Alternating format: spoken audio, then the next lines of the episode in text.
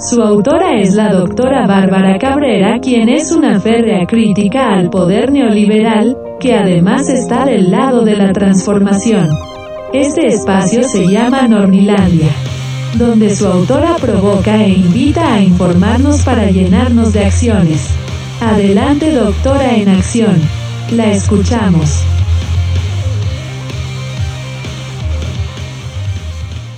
La analfabeta oposición.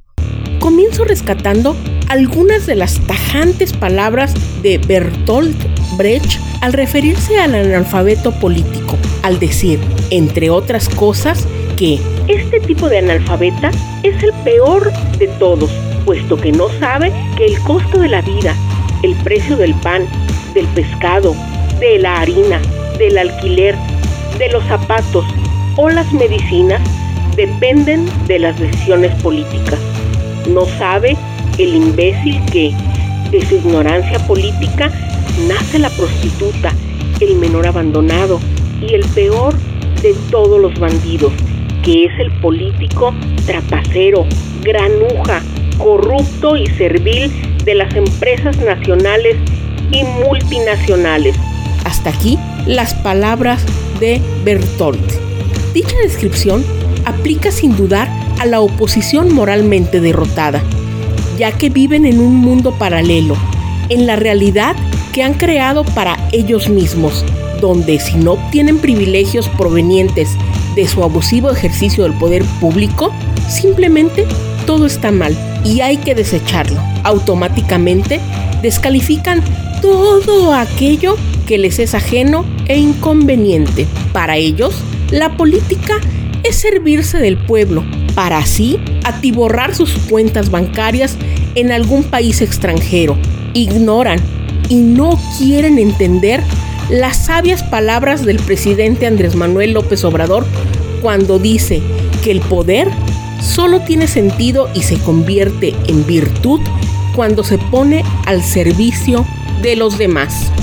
No, ellos los integrantes de la analfabeta oposición prefieren desplegar su imperecedera ignorancia por así convenir a sus intereses. Para muestra de que la oposición no ve y no escucha, sino que vocifera lo que le conviene, comparto dos ejemplos recientes. El primero está relacionado con el anuncio del 23 de abril por parte del presidente, quien comunicó vía Twitter que enfermó por tercera ocasión de COVID-19. Y cito su mensaje. Ni modo, amigas y amigos. Salí positivo a COVID-19. No es grave. Mi corazón está al 100. Y como tuve que suspender la gira, estoy en la Ciudad de México y de lejitos festejo los 16 años de Jesús Ernesto. Me guardaré unos días. El secretario de Gobernación, Adán Augusto López Hernández, encabezará las mañaneras nos vemos pronto. Acto seguido, también hicieron lo propio durante la conferencia de prensa matutina, tanto el secretario de Gobernación, Adán Augusto López, así como el secretario de Salud, el doctor Jorge Alcocer. Este último dio a conocer el parte médico del presidente de México. Hasta su esposa, la doctora Beatriz Gutiérrez Müller, en uno de los fandangos por la lectura, habló de la salud del presidente. A pesar de todo ello, la carroñera oposición revoloteó y con sus reconocidas maromas especuló malinformando al decir que el presidente estaba grave, internado, infartado y un sinfín de sandeces.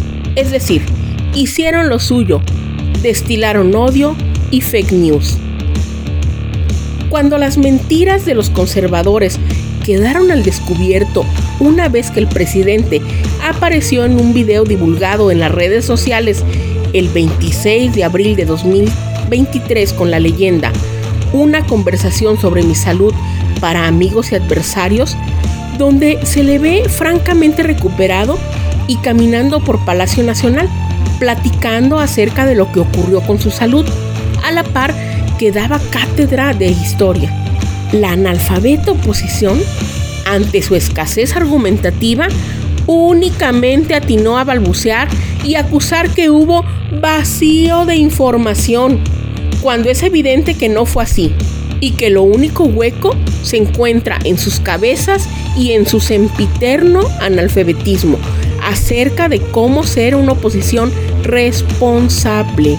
Pues bien, en ese video, el presidente también se dirigió a los conservadores diciéndoles. Llama mucho la atención el odio. De algunas personas eh, que quisieran, pues, que yo desapareciera, pero no deben de actuar de esa manera.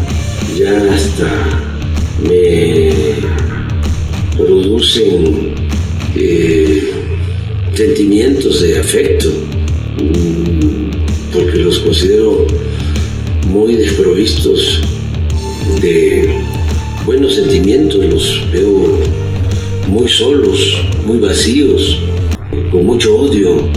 No deberían de pensar así, no hay que desearle mal a nadie, hay que aplicar el principio del amor al prójimo.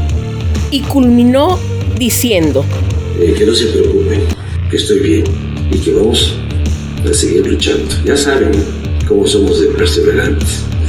Nos falta todavía un tiempo y van a hacerse, van a hacerse muchas cosas, muchas, muchas bellas cosas en beneficio del pueblo de México, de nuestro querido pueblo de México. Un segundo ejemplo data de cuando la analfabeta oposición se declaró en moratoria constitucional resuelta a no aprobar nada de lo que el presidente propusiera, pese a que el pueblo lo respalda a él y al proceso de transformación. Resulta que, prolongando su berrinche, la oposición curulera que tiene su escaño en el Senado de la República tomó la tribuna para defender sus intereses, nunca los del pueblo ni de sus representados. En este caso, para imponer a uno de sus cuates como comisionado del Instituto Nacional de Transparencia, Acceso a la Información y Protección de Datos Personales, conocido como INAI, para lo cual organizó una pijamada donde bebieron, bailaron y se burlaron una vez más del pueblo de México. Una vez que el resto de los senadores lograron el quórum, para dar trámite a los múltiples temas pendientes, se acordó sesionar en su antigua sede. Mientras tanto, una de las impresentables, la panista Xochitl Galvez, llegó al extremo de encadenarse en la mesa directiva de la sede alterna, esto es, en la antigua sede del Senado en Jicotencatl, con la finalidad de obstaculizar la sesión, cosa que no logró, pues el Pleno sesionó en el patio de dicho inmueble. Y otro más, el también panista Damián Cepeda, agazapado y sin registrar asistencia, presenció toda la sesión. Es decir, la oposición renunció a su derecho a debatir, a trabajar, a legislar tal como se lo mandata la Constitución y las leyes que de ella emanan. Esa oposición analfabeta constituye un desperdicio de curul. En suma, la analfabeta oposición no sabe ni marchar, ni manifestarse, ni debatir, mucho menos argumentar. Tampoco son inteligentes en sus tomas de tribuna, pues cuando intentan hacerlo, no ven, no oyen y no escuchan al pueblo. Y lo hacen moralmente derrotados, defendiendo a ultranza los privilegios perdidos, esos que nunca debieron ser y que jamás regresarán. Ya ni hablemos de tener un proyecto, el analfabetismo que caracteriza a los opositores los lleva a únicamente tener una bandera y una propuesta, el odio, y es lógico, ya que la oposición es tránsfuga de los principios. Y por si acaso no le ha quedado claro a la analfabeta oposición para qué sirve la política, con mucho gusto se los vuelvo a explicar. Así que tomen nota. El poder solo tiene sentido y se convierte en virtud cuando se pone al servicio de los demás. Es todo por hoy. Hasta la próxima, Nornilandia. Sigan a la creadora de Nornilandia, quien está entre letras, con su café y a un tuit de distancia como arroba guion bajo Bárbara Cabrera. Nos escuchamos la próxima emisión.